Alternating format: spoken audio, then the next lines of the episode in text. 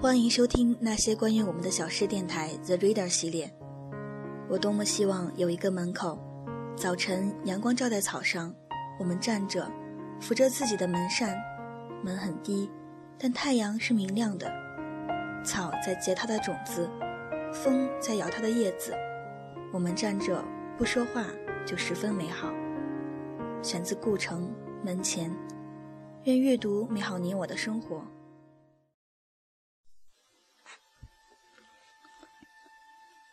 小王子，作者安东尼·圣埃克苏佩里，译者林秀清。二十，在沙漠、岩石、雪地上走了许多时间以后，小王子终于发现了一条大路。所有的大路都是通往有人住的地方的。你们好，他说。他站在一座玫瑰盛开的花园里。你好，玫瑰花说。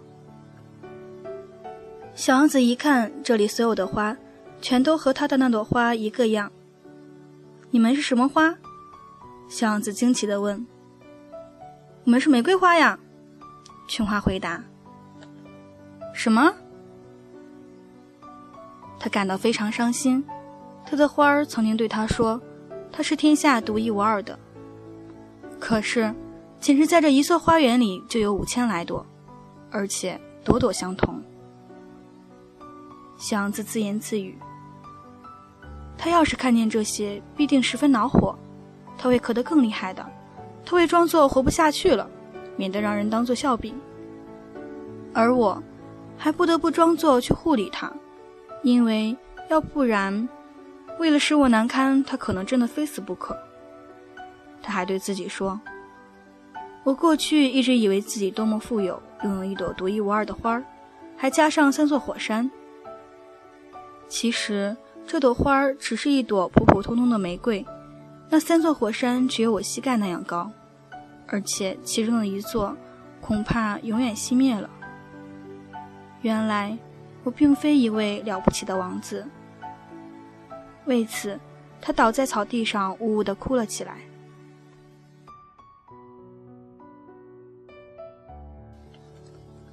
二十一。这时候，一只狐狸出现了。“你好。”狐狸说。“你好。”小王子彬彬有礼的回答，但回头一看，什么也没看见。“我就在这儿。”那声音说，“在苹果树下。”“你是谁？”小王子说，“你真漂亮。”“我是狐狸。”“来跟我玩玩吧。”我很不开心。我不能跟你玩，狐狸说：“我还没有经过驯养。”啊，对不起，祥子说。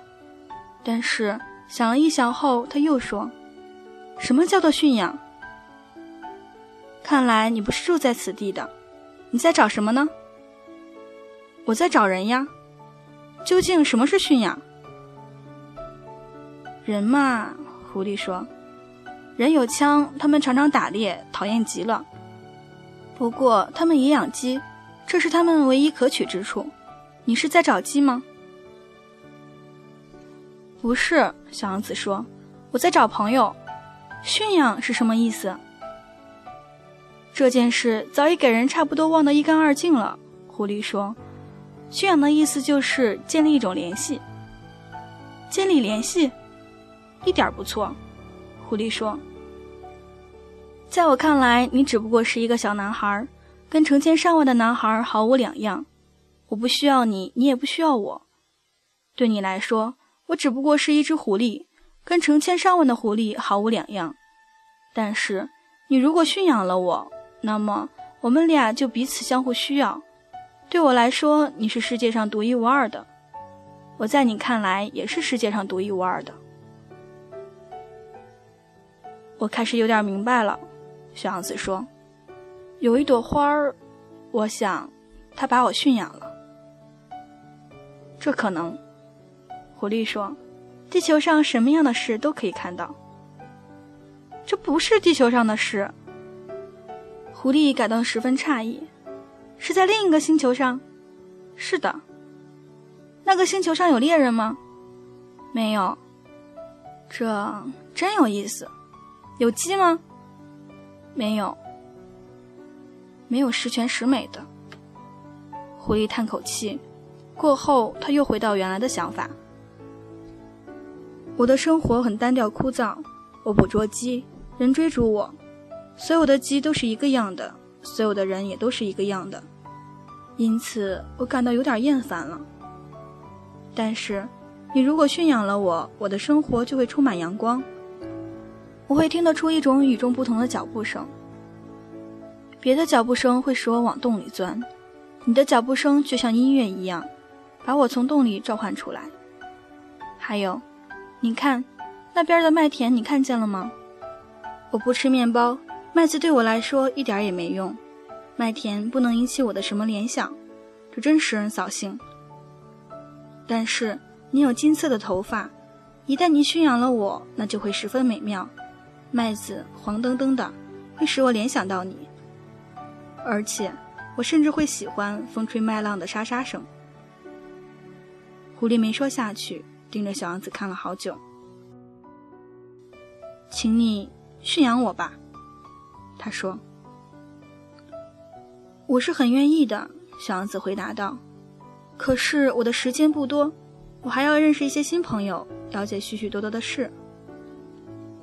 人们只能了解自己所驯养的东西，狐狸说。人人们不会有时间去了解任何东西，他们想要什么东西都要都到商店去买现成的。可是世界上没有可以购买朋友的商店，所以人也就得不到朋友。你要朋友就请驯养我吧。要驯养该怎么做呢？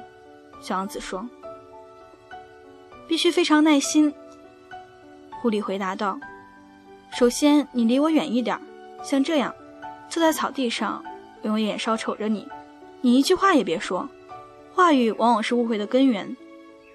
不过。”每天你要坐得更靠近我一些。第二天，小王子来了，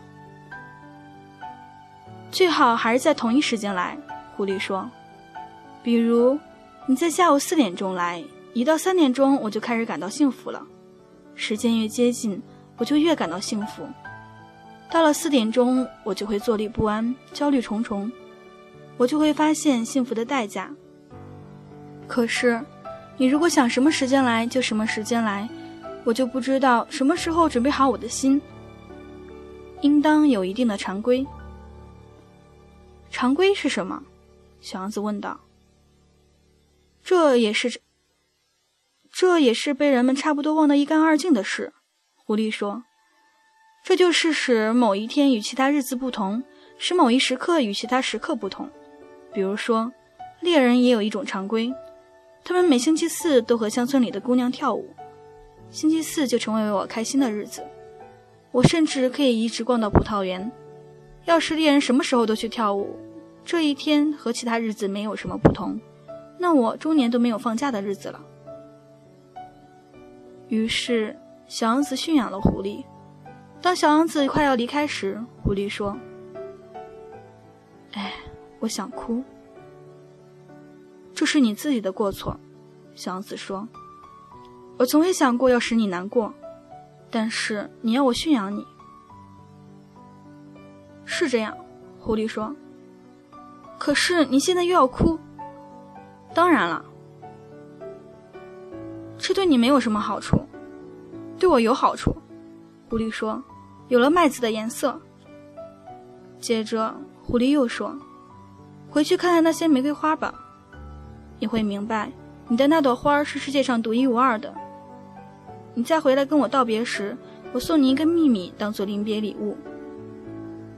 小王子走去，再看那些玫瑰花。你们一点也不像我的那朵玫瑰，你们还什么都不是呢。小王子对他们说：“没有人驯养过你们，你们也没有驯养过什么人。你们就像我的狐狸从前一样，那时，它跟其他千万只狐狸没有什么区别。”但是，我跟它做了朋友，它现在就是世界上独一无二的了。那些玫瑰花听了，觉得十分难堪。你们很美，但你们是空虚的。小王子继续说：“没有人会为了你们去死。当然，我的那朵玫瑰，一个普通的过路人会认为它和你们是一样的。可是，它单独一朵比你们全体更珍贵，因为我给它浇过水，因为我给它盖过罩子，因为我给它用屏风挡风，因为我给它身上除过毛虫，因为我听过它的愿意，它的夸口，有时甚至倾听它的沉默，因为它是我的玫瑰花。他又回到了狐狸身旁。再见了，再见了，狐狸说：“这就是我的秘密，很简单，只有用心灵看才能看得清楚。本质的东西，眼睛是看不见的。”小王子重复着这句话，以免忘记。正是因为你为你的玫瑰花费的时间，才使你的花儿变得那么重要。正是因为我为我的玫瑰花费了时间，才使我的花儿变得那么重要。小王子再次重复这句话，以免忘记。这个真理已经被人忘记了，狐狸说。但是你千万不要忘记，对你驯养的东西，你要永远负责。你必须对你的玫瑰花负责。我要对我的玫瑰花负责。小王子又重复跟着说：“为了牢牢记住。”